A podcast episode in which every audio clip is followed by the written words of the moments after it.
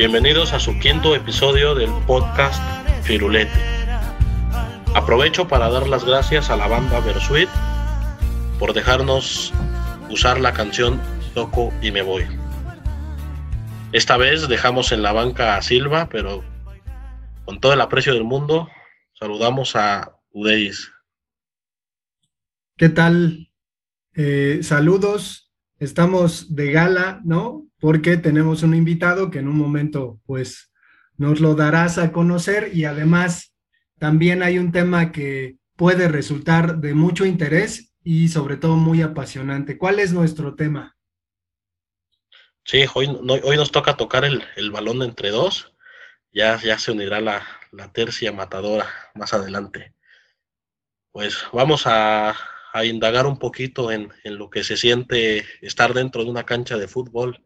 Digo, a lo mejor y, y nosotros no tenemos una experiencia un tanto profesional, pero les tenemos una sorpresa más adelante. Pues es, es, un tema interesante porque al final, pues el fútbol es fútbol, ¿no? Es decir, se juega con los pies, con una pelota y una portería uno corre detrás de la pelota, chuta la pelota e intenta que la pelota entre a la red. Entonces, en ese sentido, creo que, creo que es interesante el tema precisamente porque además en Cruz Azul hay pues una gran cultura futbolística, ¿no? Es decir, eh, muchos niños desde que están en, en el kinder eh, se les ve jugando al fútbol en la primaria, en la secundaria y en el bachillerato. Creo que, creo que es algo, algo común y que se desarrolla bastante bien en Cruz Azul. ¿Cómo, cómo, cómo ha sido tu experiencia, Jorge, con respecto a, a tu desarrollo en canchas? ¿De qué juegas? Hay muchas personas que dicen que pues, el fútbol también se juega con la mente, ¿no? Bueno, con la cabeza. Hay que, hay que pensar antes de, de hacer un movimiento, de hacer una jugada, de dar un pase. Digo, este, importa muchísimo tus condiciones físicas que tengas, tu habilidad que tengas con los pies, tu, tu habilidad para desmarcarte, para moverte, pero pues yo creo que todo pasa en un momento por la cabeza y, hay, hay, que estar en coordinación total. Eh, pues, pues, juego de lo que me pongan prácticamente.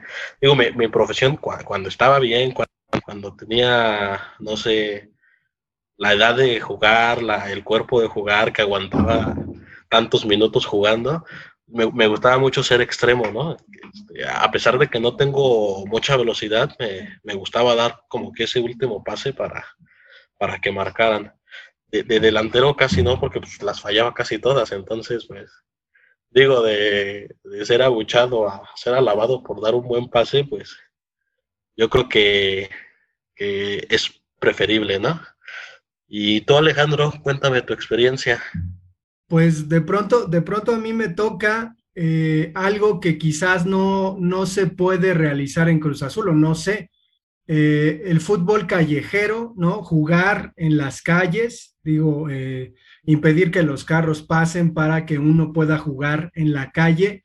Es muy de la Ciudad de México y muy del barrio en el que crecí, que es la Valle Gómez. Y mi experiencia con respecto al fútbol infantil, pues tiene que ver con eso. Obviamente después entré a una liga de fútbol eh, del Deportivo Peñoles, allá por Calzada de Guadalupe, en la que el fútbol se convirtió en algo más serio, ¿no? Es decir, siempre que hay un árbitro, pues las cosas se ponen serias, ¿no? De hecho, eh, incluso es una, una especie de, de juego más solemne cuando hay un juez entre los jugadores yo jugaba al principio, porque además yo comencé a jugar fútbol de salón, que es un fútbol pues más pequeño, ¿no? Eh, más rápido quizás, en donde se desarrolla un poquito más eh, la cuestión de la gambeta, pero comencé a jugar de, de defensa. Eh, había, había un señor que, que pues por intención propia quiso entrenar un equipo llamado Los Relámpagos, y que la primera vez que me vio jugar me dijo literalmente, ¿cómo te llamas? Y yo le dije, pues me llamo Alejandro. Y me dijo, bueno, pues Alejandro, estás bien pendejo. Y después, conforme fuimos, conforme fuimos, eh, pues entrenando un poco, viendo de qué se trataba ese, ese juego tan particular como el fútbol de salón, me cambiaron a la delantera y ahí ya comencé a, a jugar un poquito más, a tal grado que recuerdo bien que el señor que me había dicho de esa manera, me veía al final con un poquito de respeto. Entonces creo eh, y quiero traer a colación que de pronto el fútbol en la Ciudad de México, entre los barrios y las calles, se convierte también en una forma de sobreponerse a ciertos abusos, cierta, este, cierta violencia que hay, ¿no? Eh, de pronto juvenil. Creo que el fútbol sirve para defenderte, es decir, a lo mejor te dan un zape en la calle, pero llega el fin de semana y en la cancha pues terminas ganándole a, quienes te pegaron, ¿no? Y te dejan de pegar. Entonces creo que mi experiencia va por ahí. Pues creo que estás un poco equivocado en tus este, opiniones acerca del fútbol callejero aquí en Cruz Azul, porque pues, pues de hecho sí me tocó. Digo, ahí en, en mi colonia con mis primos, a veces con los vecinos y a veces los vecinos tenían invitados o a veces mis mismos primos tenían invitados y, se, nos juntábamos todos los niños, ¿no? Y incluso me tocaba llegar a jugar con balones ponchados, de, esos balones que hasta, se inflaban solitos, ¿no? Los, las apachurrabas y, y, se volvían a, inflar solitos.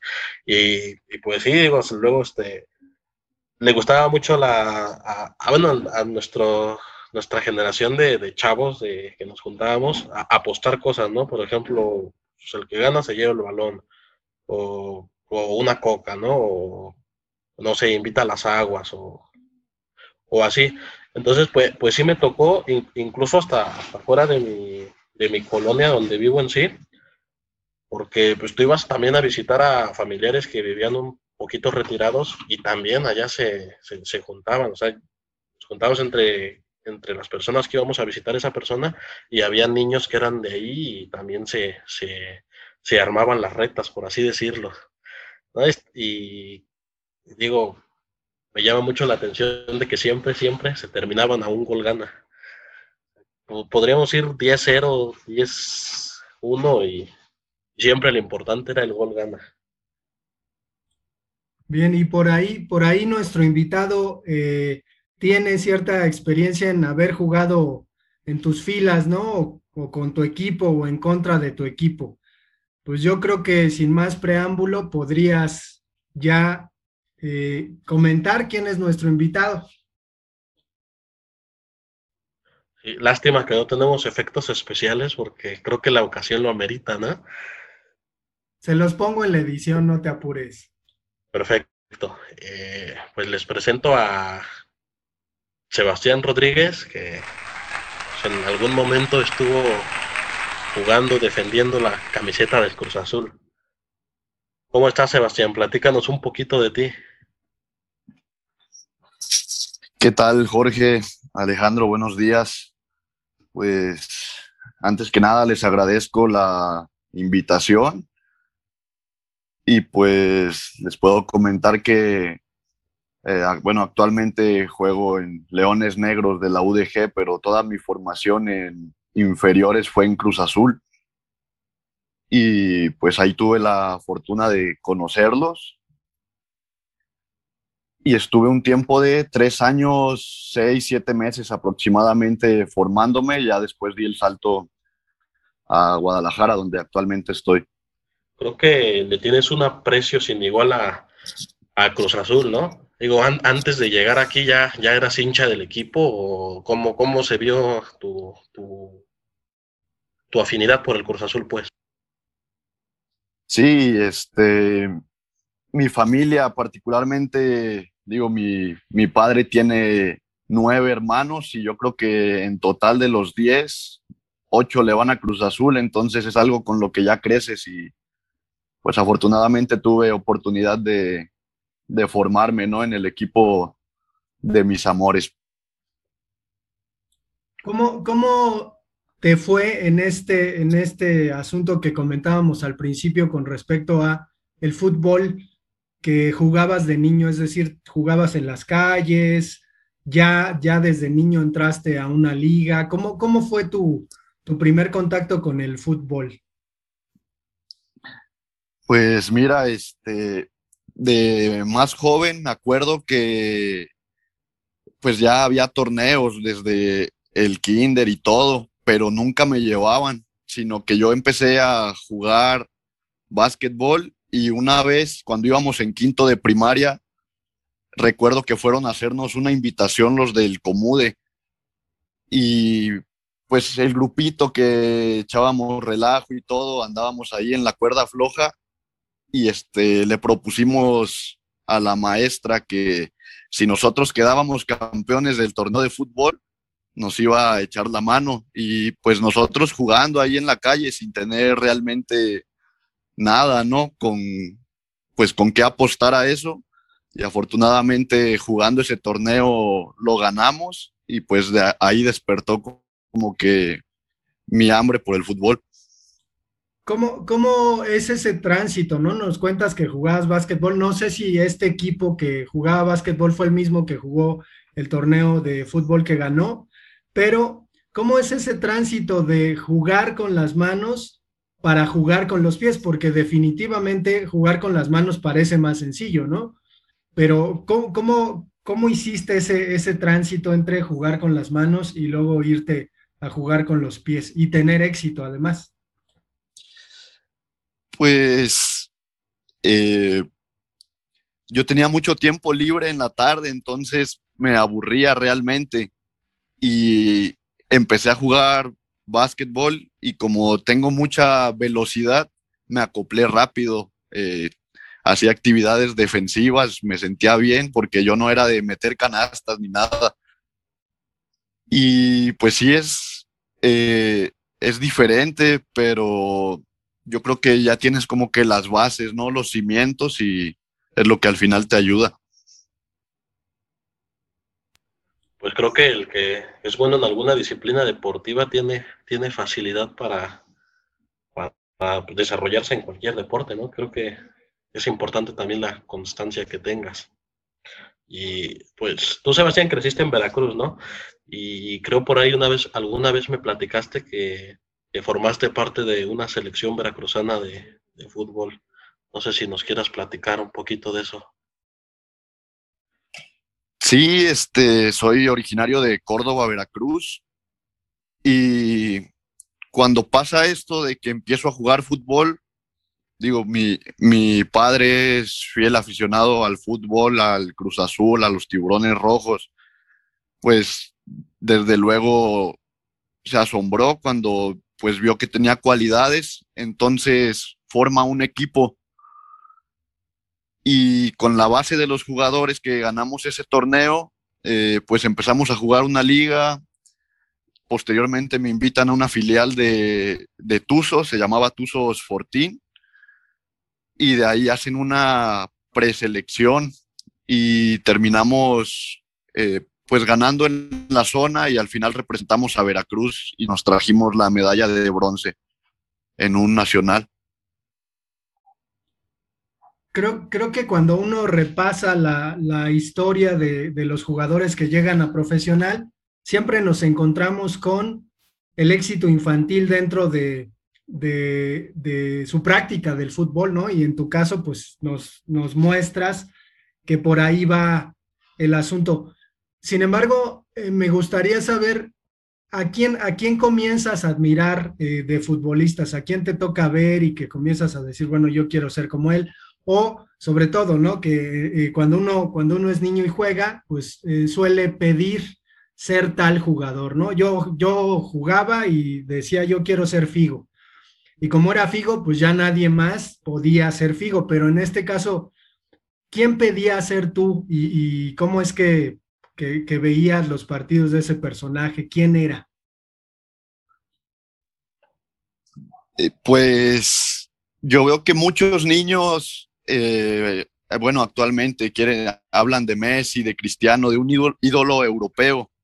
Sin embargo, el mío, un día eh, estaba esta sequía, no sé si recuerden, de que el América siempre le ganaba al Cruz Azul, ya de años.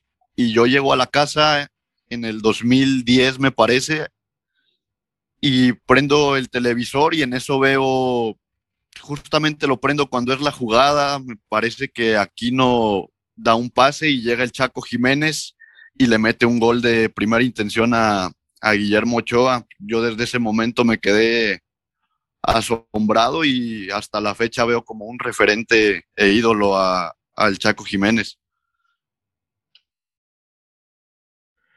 Incluso hasta en tu Instagram tienes una foto, ¿no? Con Chaco Jiménez en, en la cancha de los tiburones rojos, cuando, no sé cuántos años tenías. Y, y, esa foto se volvió a repetir en el estadio 10 de diciembre, en, en los vestidores, ¿no, Sebastián? ¿Qué, es, qué se siente estar este, tan cerca de tus ídolos? Por, bueno, este, hago la referencia a, a cuando, cuando estabas chiquito, ya casi como colegas, ¿no? En los vestidores del 10 de diciembre. Sí, este, no, pues es algo realmente maravilloso que uno quizá de niño nunca se lo espera, nunca se lo llega a imaginar.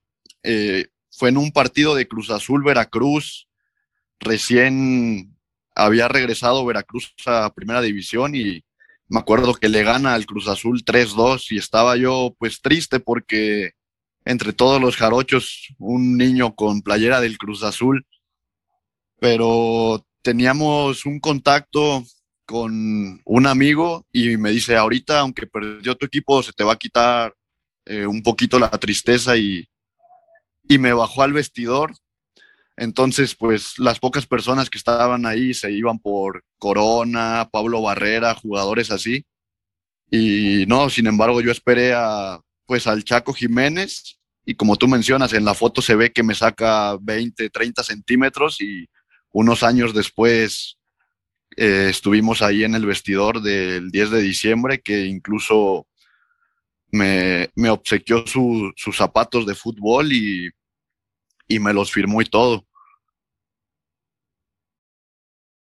En esa ocasión, en, en, la foto del vestidor del 10 de diciembre, tenías un ojo morado y precisamente esa, esa digo, la causa de, el moretón fue a partir de una pelea futbolera. Sí, pues ahora sí que son gajes del oficio, ¿no? Eh, como mencionaban en los capítulos pasados ahí en, la escuela jugando y pues son cosas que pasan y pues quedó para el recuerdo, ¿no? Eh, el ojo morado y la fotografía con, con el Chaco Jiménez.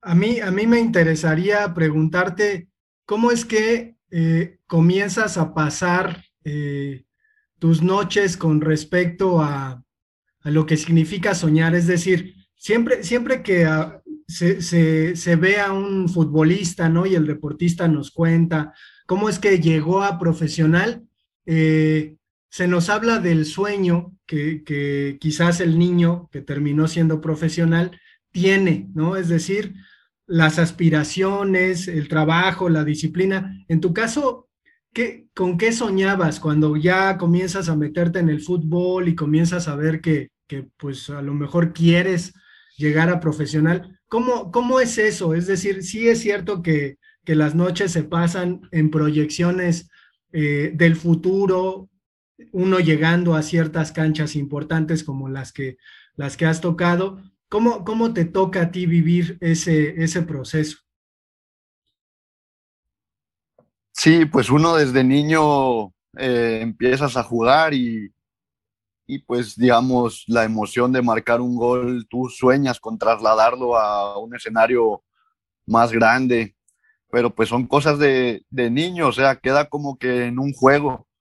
Ya cuando ves que empiezas a progresar o a avanzar, este, dices, ay, canijo, ya, ya estoy viviendo algo que una vez de niño llegué a soñar o, muy remotamente me imaginé.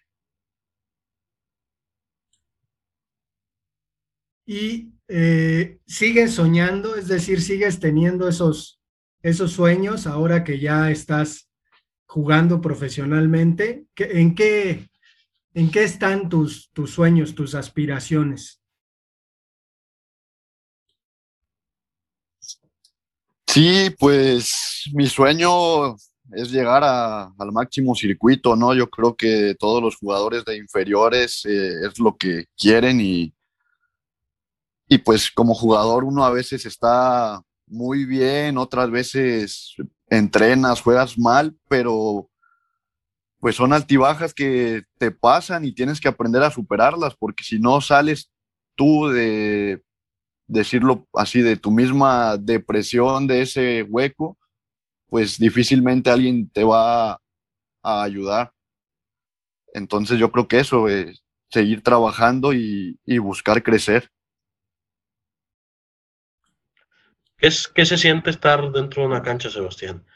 No sé si, si, si por ahí tengas alguna anécdota de, de, cuando que te dé miedo, que te dé emoción, que tengas ganas de llorar. No sé, ¿qué, qué es lo que tú percibes adentro de la cancha? Sí, pues la verdad, yo cuando llego a Cruz Azul, pues sumamente nervioso porque me toca con jugadores tres, cuatro años más, grandes más grandes que yo y pues como todo, al inicio me daban muy pocos minutos. Entonces uno entra con el miedo de no hacer un error porque sabes que si tienes pocos minutos y haces un error, pues al rato vas a tener menos o, ni siquiera juegas. Entonces siempre hasta la fecha antes de un partido existe un nerviosismo, pero yo creo que con el tiempo ya, una vez que estás en el vestidor y que te dan la charla, ya tus nervios, tus problemas se deben quedar atrás. Y pues como profesional debes saber encarar eh, los partidos. Ya una vez adentro de la cancha, muchas veces como aficionados nos preguntamos o escuchamos las, mentadas, lo que se comenta, pero yo creo que ya llegas con esa concentración y, y particularmente a mí en la cancha yo no hago caso a insultos y eso, yo escucho lo que me dicen mis compañeros, eh, el árbitro y mi entrenador, lo demás lo hago a un lado y, y ese ha sido mi método. Pone, pone eh, Jorge que platiques lo de murciélagos. ¿Qué, ¿Qué es eso? ¿Qué pasó ahí? Ah, bueno, este, hace un año al parecer, cuando andaba yo llegando por acá, eh, ya me había tocado jugar, pero nunca en un escenario con, pues con algo de afición. Digo, para hacer segunda división entran entradas flojas. Entonces Murciélagos acababa de descender de la liga de ascenso y estaba en cuarto lugar eh, clasifican cuatro por grupos para los que no saben en segunda división y era la penúltima jornada, se la jugaban contra nosotros, que andábamos peleando el descenso. Entonces, pues, me acuerdo que la apuesta era, ¿no? Pues los van a golear, Leones no se juega nada. Y bueno, llegamos y eh, en el estadio centenario de los Mochis, eh, las bancas y donde calienta uno están a un metro de la grada y no hay seguridad, nadie, nadie te protege, ¿no? Entonces tienes los, los gritos de la afición visitante a un metro. Por más que te concentres, pues es imposible, ¿no? Este, no escuchar.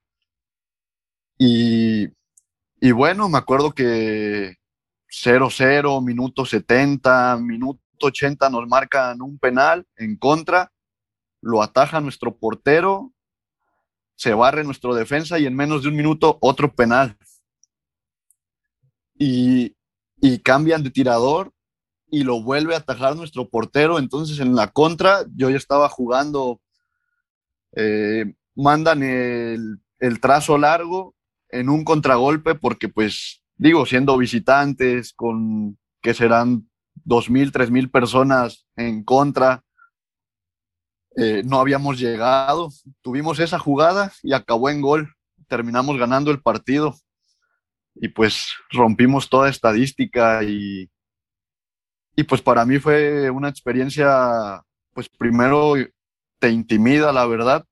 Eh, digo, estás solo, pero pues queda claro que adentro de la cancha muchas veces decimos, no, que va el primero contra el último, va a ganar seguro y, muchas veces hemos visto que esto, pues no, que adentro son 11 contra 11 y, y al final puede pasar lo que sea. Yo platicaba con, con, Alejandro, digo, entre, entre muchas cosas, entre entre muchas disciplinas que, que, intentamos ahí juntos, estuvo, estuvo la del teatro, ¿no? Y Alejandro como, como director. Entonces, pues, pues nos toca participar en, en, un festival de teatro en la UNAM, en el Foro Sor Juana. Y, como dices, el, el, Foro Sor Juana es un cuadrito de cuatro por, cuatro paredes cerradas, negras, y tienes las gradas así a los pies. No, no tiene ni, yo creo, 30 centímetros del escenario a, a las gradas. Entonces, tú sales y, de repente te intimidas, ¿no? Dices, pues, pues ¿qué hago aquí? No sabes qué hacer. Pero ya una vez estando en el papel que te toca estar, todo, todo, todo lo de afuera se desvanece y, y te concentras en ti mismo. No, no, sé si sean experiencias similares, pero al menos es lo que yo sentí estando en un foco de, de mucha tensión. Sí, este, pues a mí me pasa que llegando a Cruz Azul de seis, cinco, seis torneos, me toca estar en el Estadio Azteca en finales. Me parece que cuatro veces, creo que sí, cuatro, ganamos tres, pero pues también, digo, de niño de 15, 14 años, hago seis meses de torneo y me avientan al Estadio Azteca, pues cuando entro de cambio y veo todo a mi alrededor, quedo impactado porque a pesar de que había como 100, 200 personas, ya en la cancha es ensordecedor. Y, y pues sí es similar la, la, sensación, ¿no? Yo creo que ya concentrado en lo que tienes que hacer, haces a un lado a las demás personas. Eh, está muy, muy interesante este asunto de, de que jugaste en el Estadio Azteca. Yo personalmente, cuando era niño, mi papá me metió a un equipo que jugaba en una liga de un deportivo de la Ciudad de México llamado Eduardo Molina.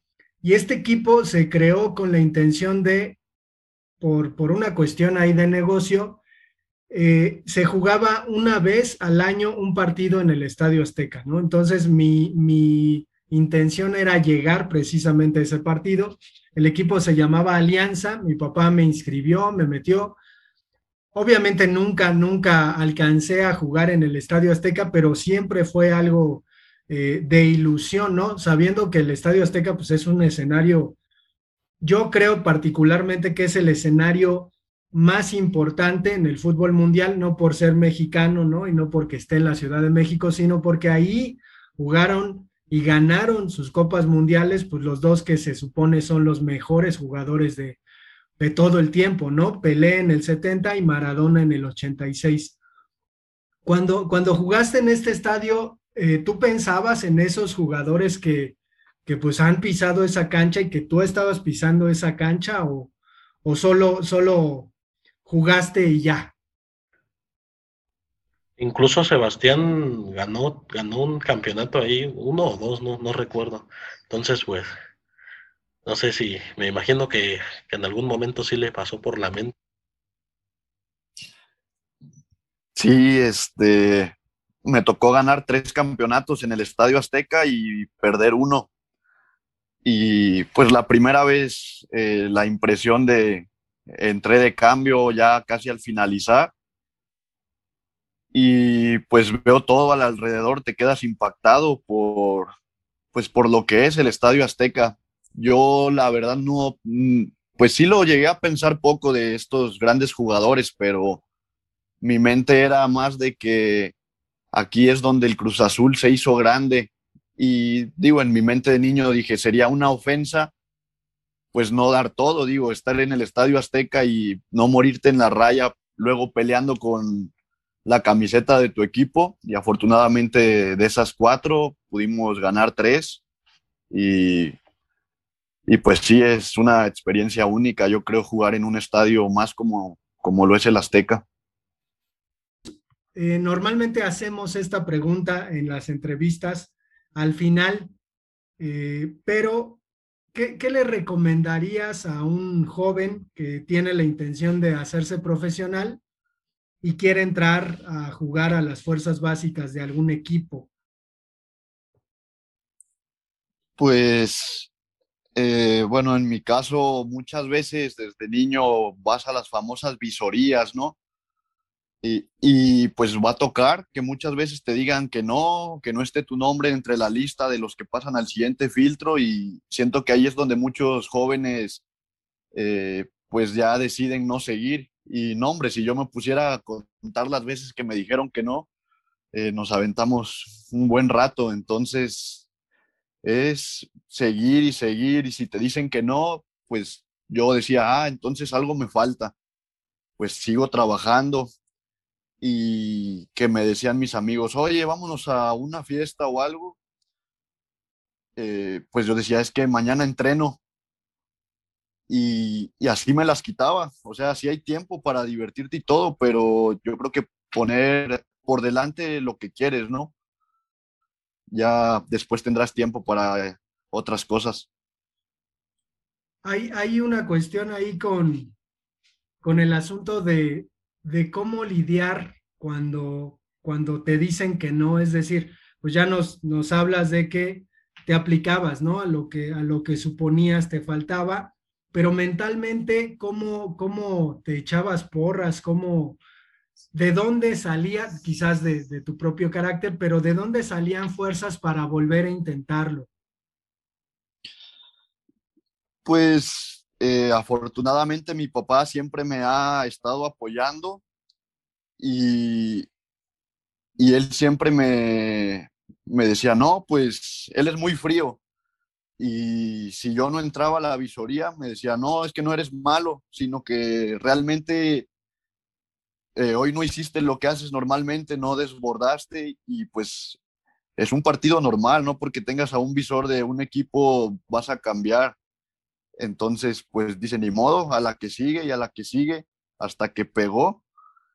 Y, y pues ya tú te vas haciendo la idea, ¿no? De que ves a tus compañeros, algunos eh, pues se meten a otras cosas fuera del deporte y, y ya con una guía, como en este caso mi padre, pues te vas derechito y dices, no, yo quiero llegar, quiero llegar y pues le, le voy a dar hasta donde me dé.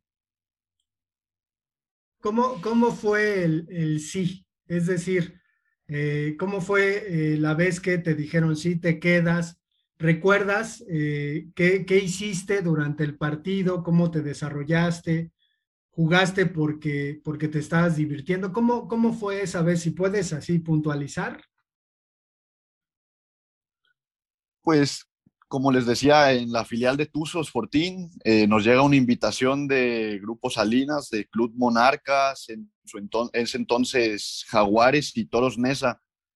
Entonces iban a hacer visorías y lo mismo, no quedaba y no quedaba. Nos abrieron la puerta en Morelia y fui a hacer visorías, pero pues la típica de que les vamos a mandar un correo o los vamos a llamar.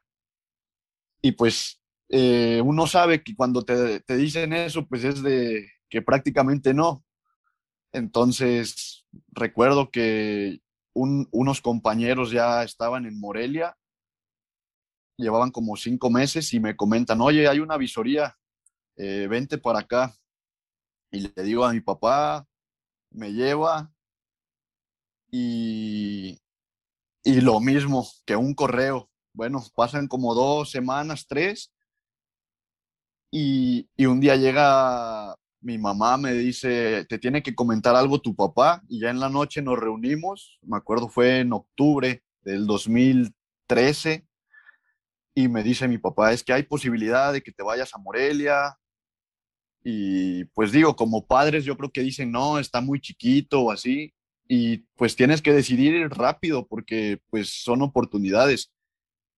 Y que le, me acuerdo muy bien que le dije a mi papá, pues sí me voy. Le dije, porque si no, ¿qué caso tendría que yo hiciera visorías y cuando me llega no me vaya?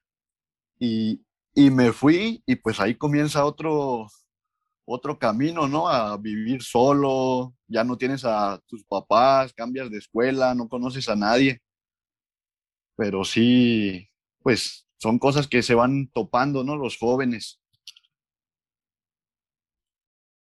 Que es de pronto un relato que se repite, ¿no? En todo el mundo con los jugadores profesionales. Eh, yo recuerdo, eh, ahora que comentabas esta cuestión, eh, Aymar o a Batistuta, ¿no? Que decían que, pues les tocaba dormirse ahí abajo del estadio de las tribunas de, de River y que estaban obviamente aislados de, de, pues como del mundo por estar entrenando y estar tratando de buscar una oportunidad que quién sabe si llegue, ¿no? Entonces, en ese sentido, eh, ¿cómo, ¿cómo, son estas primeras noches lejos de tu familia eh, con, con esta cuestión de que estás, estás jugando, esperanzado para, para alcanzar algo que, que ni siquiera es al siguiente día, ¿no? Sino que tienes que estar trabajando hasta conseguirlo. Pues eh, creo que el, primer día, como todo, estás emocionado y bueno, me dejan mis padres en Morelia. En, un día se arregló lo de que yo siguiera estudiando y quedarme ahí. Y bueno, llega el momento de despedirte y, y pues uno se trata de hacer el fuerte, ¿no? De que, ah, bueno, luego nos vemos. Pero pues pasa un día, pasan dos y dices, ah, caray, ya no está aquí mis padres, mis amigos o mis hermanos y sí la empiezas a, pues empiezas a sentir feo, ¿no? De la soledad, pero pues al final es algo que es parte de tu formación.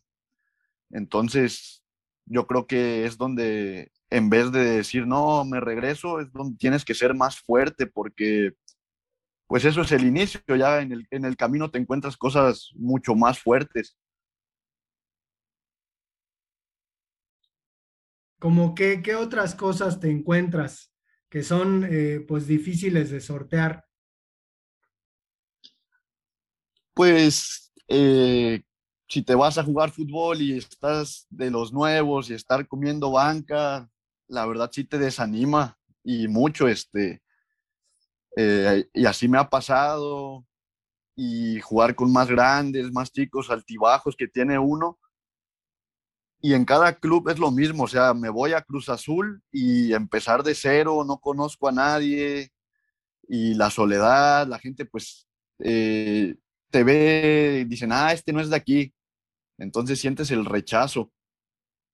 Y pues en los vestidores, ¿no? Este, el ambiente es, es pesado, pero pues son cosas que yo creo que son parte de la formación y, y pues te van haciendo más fuerte. Eh, muchas veces algunos eh, utilizan el término de, ah, ya se regresó porque le dio mamitis, ¿no?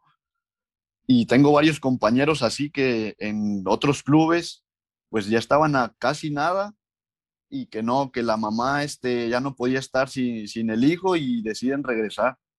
Y a mí me pasó lo contrario, o sea, pues sí, eh, mis padres querían que, más que nada mi mamá, que regresara, pero digo, no, pues ya estoy aquí, este, le echo ganas y, y a lo que toca, porque pues también eh, que los entrenadores ya no es como en tu etapa de niño chiquito, de a ver, vente para acá, no, ya te hablan fuerte y con groserías.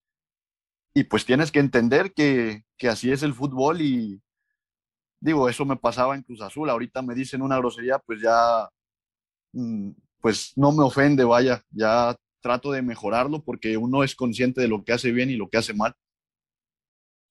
¿Cómo, cómo llegas a, Cruz Azul? ¿Cómo es el tránsito de, eh, de Morelia a Cruz Azul? ¿Llegas para el bachillerato y ahí conoces a Jorge? Pues estuve 10 meses en Morelia y cuando yo no tenía partido, les comento que la familia de mi padre, todos son cruzazulinos. Tengo un primo de la edad cada 15 días, oye, e, ellos son de Querétaro, decía, oye, vente al partido en el camión, yo te invito.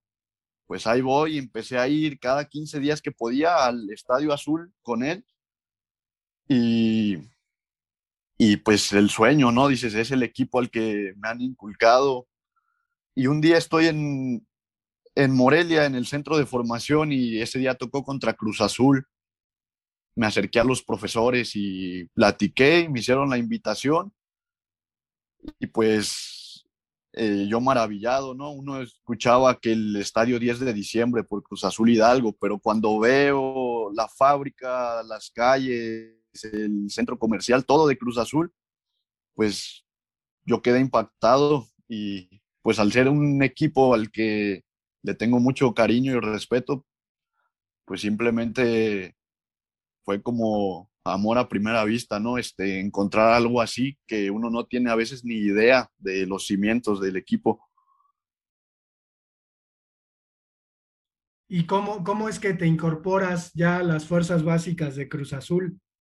Y sobre todo, ¿cómo entras al, al SECA y conoces a Jorge? Pues cuando hubo este acercamiento, primero me mandan al seminario menor en México, a Cotzpa, y de ahí que a Cruz Azul Hidalgo, a Escuelita, Básicas, y llego y me acuerdo que de entrada no me mandan al equipo de los más grandes, me mandan como al de los que están ahí, como que no les ponen mucha atención, pero sin embargo, pues eh, trabajé, trabajé y sí me costó mucho, la verdad, pero pues fui avanzando. Y recuerdo que la primera vez que fui a Cruz Azul Hidalgo, yo vi a los muchachos de secundaria, yo iba igual en tercero de secundaria con el uniforme de Cruz Azul y pues encantado, ¿no?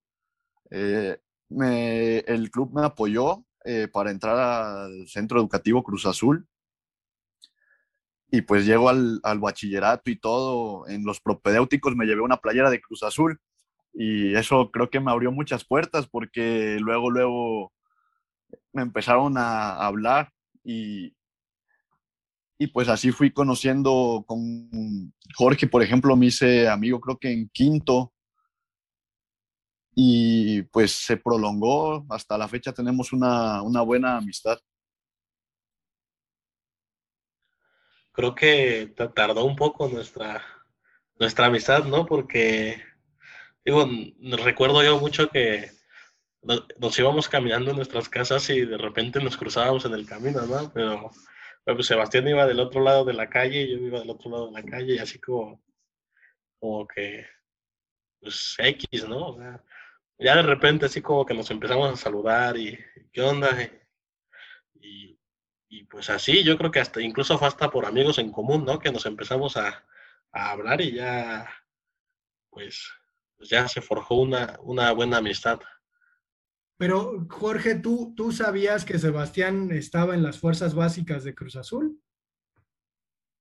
Sí, pues uno lo nota luego, luego, porque ya sabes que siempre los, los mismos, este, los mismos que están en, en, básicas se, se, empiezan a juntar, empiezan como que a, a jugar fútbol y como que, bueno, en, en, en mi experiencia yo como que, muy, muy X con ellos, o sea, no los tomaba mucho en cuenta, decía, pues ellos están en otra onda y, no sé qué. Y entonces, por esa misma razón, yo con Sebastián no, me acercaba mucho porque, pues hasta cierto punto decía, pues este güey es bien mamón o, o algo así. Pero, pero seguramente llegó un momento en que se encontraron en la cáscara eh, del bachi, ¿no? Es decir, que, que de pronto pues, se, se, organizaron para jugar una cáscara y no sé si jugaron en equipos eh, adversarios o jugaron juntos, pero eh, recuerdan, recuerdan más o menos cómo, cómo comenzaron esas, esos partiditos en el receso del SECA. Pues seguramente sí, pero eh, Sebastián es una persona muy aguerrida y, en el fútbol, y digo, incluso él no se toma como que a los amistosos como tal, ¿no? Siempre, siempre busca sobresalir, siempre busca este, competir de, la mejor manera. Entonces, pues ocasionaba ciertos roces. Y pues, pues por lo mismo, ¿no? Yo, yo decía, pues, pues ¿para qué voy a, a, generar una desamistad o para qué voy a hacer un conato de bronca, ¿no? Y entonces, pues, más que nada sí, sí evitaba este tipo de enfrentamientos. Pero pues uno ya conociendo a las personas, ya siendo amigos, sí, sí nos tocó compartir cancha muchas veces, nos tocó incluso ser contrarios y, no sé si Sebastián recuerde, pero pues, yo no tengo así como que, que bien cuál fue la primera vez la que jugamos fútbol o, compartimos una cancha como tal. Sí, yo me acuerdo, eh, creo que igual lo mencionaron en, eh, en podcast pasados, en donde jugábamos, que es en la parte del frente, y yo lo asociaba mucho con la bombonera, porque si te subes a los salones, eh, tienen la misma forma, ¿no? El rectángulo, como que estás en los palcos y pues ahí jugábamos y y sí, la verdad no, no me tomo como que amistoso, yo siempre busco ganar y entro fuerte y pues igual si me toca que me peguen lo, lo asimilo. Y me acuerdo mucho que una vez jugando en contra de, de Jorge, eh, tenemos otro buen amigo, Diego. Ahí cuando haces un túnel, pues todos te lo festejan, ¿no? Es realmente humillante para el contrario. Entonces Jorge le hace un túnel a Diego y yo de inmediato pues le voy a entrar fuerte de frente como para decirle, oye, estate en paz.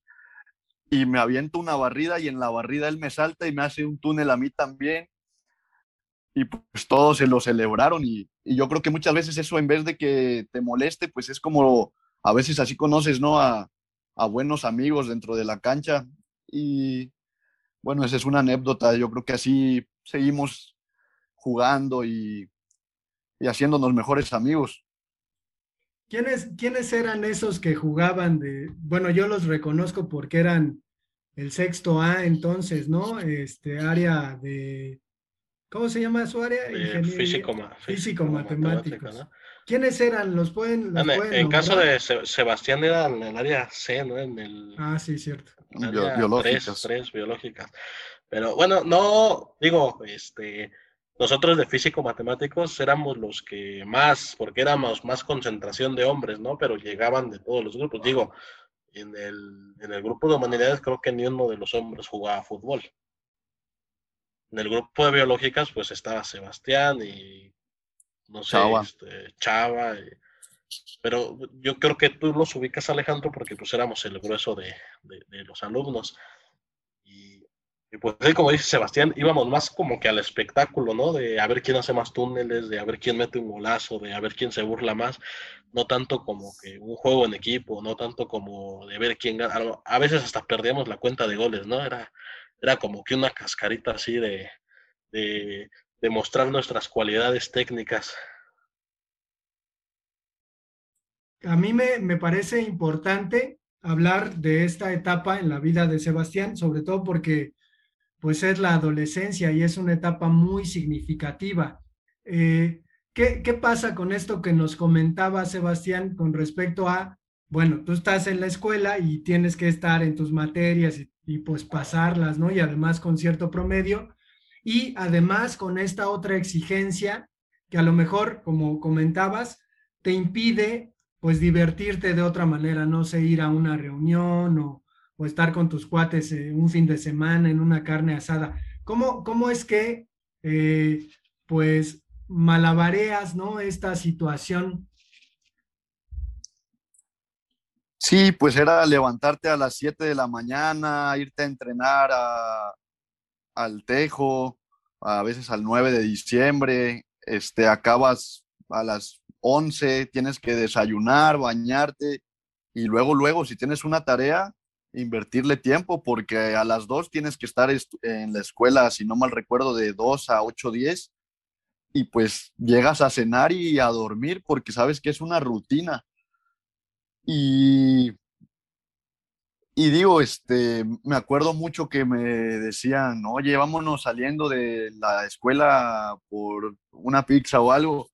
Y le digo, no, hombre, lo que quisiera es tener tiempo para dormir pero pues te vas asociando. Yo creo que mis compañeros del equipo, si éramos un grupo que se llevaba pesado, pero pues al final, sabes que si hay un problema en la cancha, ellos saltan por ti, al igual en la escuela, eh, haces, haces familia y pues tienes tu grupito, ¿no? Sabes que al final ellos te van a estar apoyando y, y pues alternar bien las cosas porque porque pues no puedes desatender una como la escuela, digo, no, no me la puedo eh, llevar reprobando porque ¿qué, ¿qué, cuenta le entrego al club, no? Si me está apoyando con la escuela y que digan, ah, este pues va de la patada, entonces pues ahí la llevaba.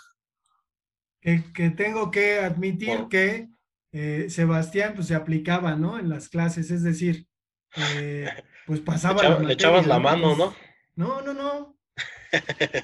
No está bien que dicen que soy barco, pero ¿Sí? este, que me dicen el Titanic, ¿no? Pero creo, que sí, creo que sí es interesante, ¿no? El asunto de, cómo lidiar con, con dos exigencias que además son, son de distinta índole.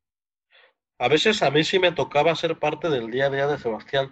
Por ejemplo, no sé si, si recuerdas, Sebastián, a veces nos íbamos a comer a la isla, que es un restaurante que está ahí en Azul, saliendo, pues, él salía a entrenar a las 11 y a esa hora nos veíamos, este, a veces en su departamento, antes de ir a la escuela, llegaba ahí, echábamos un partido de Xbox del, del FIFA y nos íbamos caminando a la escuela y igual saliendo, me, acuerdo que Sebastián ya tenía bien su recorrido, pasaba la lavandería por su ropa, pasaba a la casa de una señora que le hacía de comer por su cena, se iba a su departamento a cenar.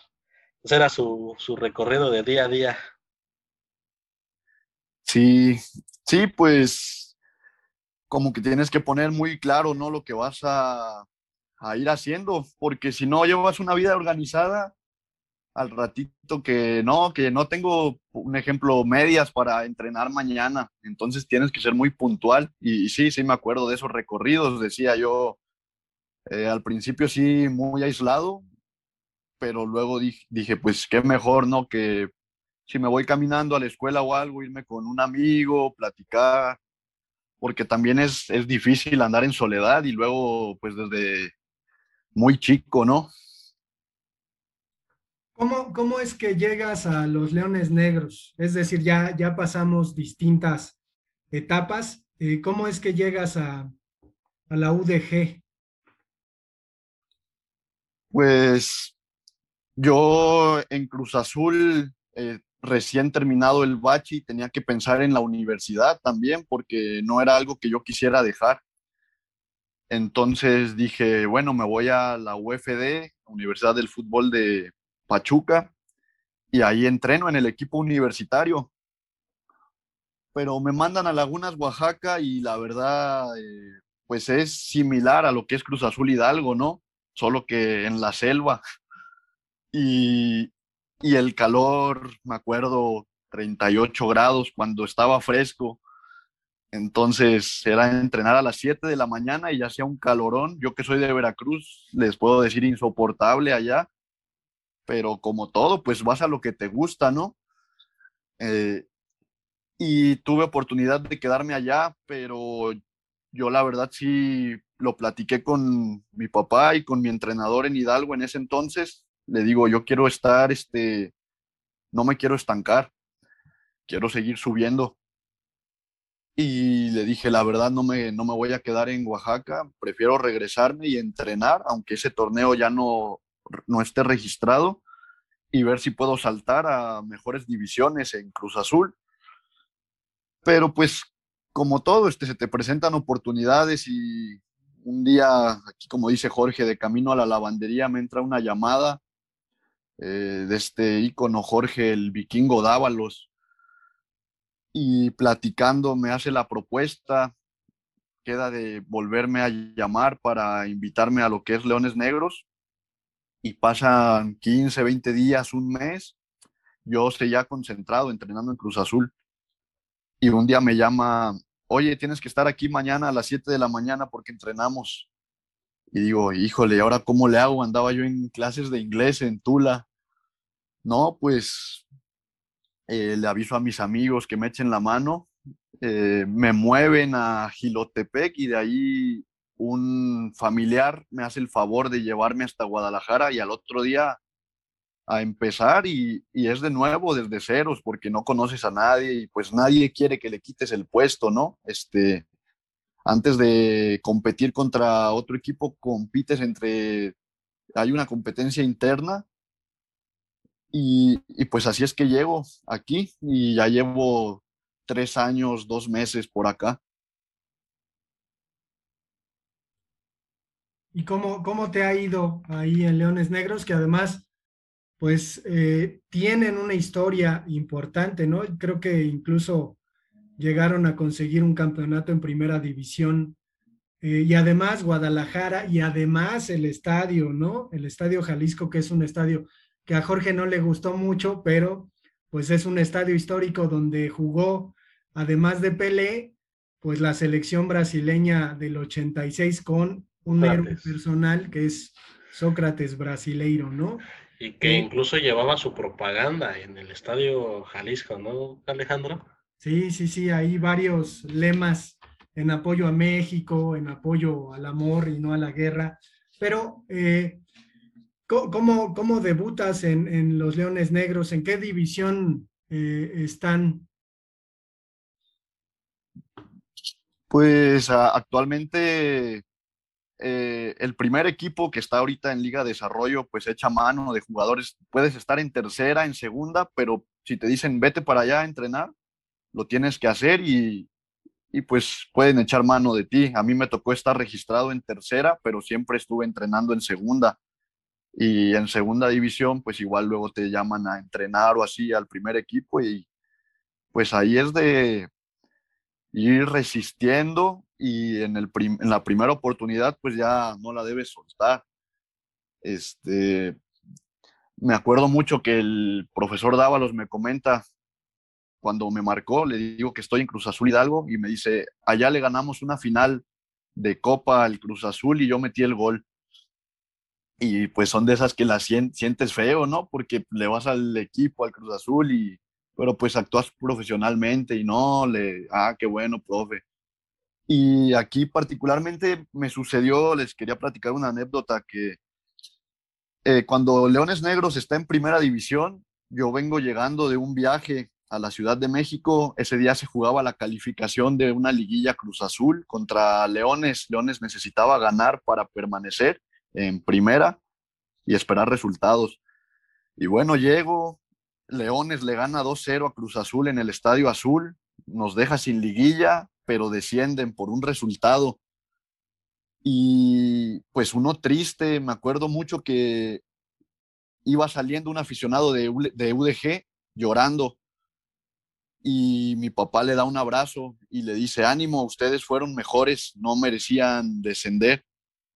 Y pues yo en mi mente de quizá más inmadura, menos profesional, dije, no, pues no calificamos a, a liguilla, pero, pero no se fueron limpios y cómo son las cosas, ¿no? Que yo nunca me imaginé y, ahorita estoy defendiendo pues estos colores y, y, pues tienes que ser profesional, ¿no? Hay una, hay una escuelita de, de leones negros aquí en Tula, ¿no? Incluso mi, mi, primo llegó a ir allá a Guadalajara, donde, donde tú residías en el Hotel Villa Primavera, y me comentaste, ¿no? Que estuviste de cerca con ese equipo de, de, de la filial, ¿no? De aquí de Tula, de, niños en un torneo de Leones Negros. Sí, hacen un torneo anual y estaba de directivo un señor que en Cruz Azul me trató muy bien y pues uno trata de regresarles el apoyo, ¿no? Eh, entonces veo que llegan y digo, pues esta, aunque no soy de Tula, originario de Cruz Azul, pues es mi segunda casa y traté de estar ahí al pendiente, decirle a los profes, oigan, este, pues chequen este equipo y todo. Y, pues no olvidarse, ¿no? De, de, dónde viene uno, porque aunque son distintos colores, eh, pues los lleva uno presentes. ¿Y, qué quieres para el futuro? Es decir, eh, pues hay, hay años, ¿no? De, de, distancia. ¿Qué, ¿Qué, quieres hacer? ¿Seguir eh, jugando? ¿Quieres dedicarte a, a ser entrenador? ¿Qué te gustaría hacer? Pues seguir, eh, digo, el sueño de todo jugador de básicas es debutar, ¿no? En primera división. En lo del entrenador también ya voy a la mitad de la carrera para director técnico y estoy a dos meses de acabar este, la carrera de ciencias del deporte. Entonces, pues seguir ligado, ¿no? A, lo que es el deporte y el fútbol pues sin duda, ¿no? Es, es ejemplar eh, tu vida en cuanto a lo que nos has contado, sobre todo por esta cuestión, ¿no? De, de no solamente estar ligado al deporte, sino estar formándote eh, desde otro aspecto, ¿no? A veces los futbolistas creo que se concentran demasiado en la carrera, que además pues es una carrera muy corta y cuando terminan pues no, no hayan qué hacer. Vamos, vamos ya medio cerrando eh, eh, el podcast de esta vez, que ha sido rico y entrañable. Pero, Jorge, ¿quieres hacer una última pregunta? Eh, no, pues nada, yo creo que, ya se platicó lo que, lo que teníamos este, en mente y pues muchas gracias Sebastián por estar aquí con nosotros. No sé si tú tengas algo más que, opinar. Mm, pues nada más, este, digo, para que no quede ahí en el olvido, tengo una anécdota contigo. Eh, un partido Cruz Azul América, creo que esos no nos los perdíamos de, en nuestra adolescencia y era un, partido de copa. Voy llegando a la Ciudad de México y, veo todo en, eh, veo humo, llamas y digo, ah, caray, pues ¿qué pasó? Resulta que ese día fue el temblor. Eh, bastante fuerte, pero pues ahí anda uno, ¿no? Sin, sin decirle yo a mis papás ni nada, lo que hace uno por, por el fútbol y particularmente en este caso por el Cruz Azul. Sí, creo que pues no, nos separamos un poco, ¿no? Saliendo de, del, bachillerato como tal, cada quien estaba en su, en su mundo, ¿no? Tú, tú te habías ido a, a, Oaxaca, estuviste un tiempo en la Ciudad de México, yo también por la universidad estoy, estoy residiendo en la Ciudad de México, entonces pues nos reuníamos principalmente para este tipo de partidos y, y sí, nos toca el, temblor del 19 de septiembre del, 2017, me parece, que, pues, hace hasta que cancela el, partido.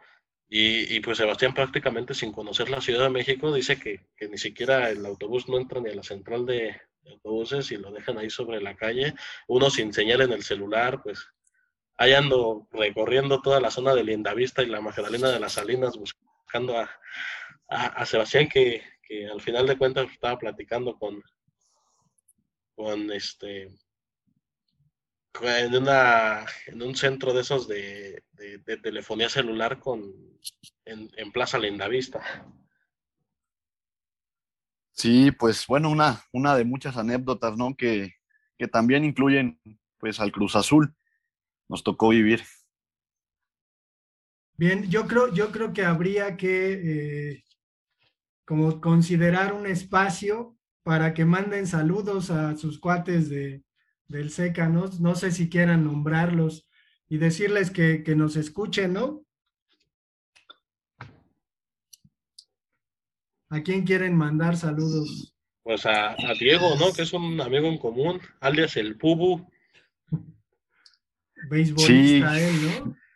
Beisbolista y futbolista y a lo que... Ah, y aparte es primo de Silva, ¿eh? Sí.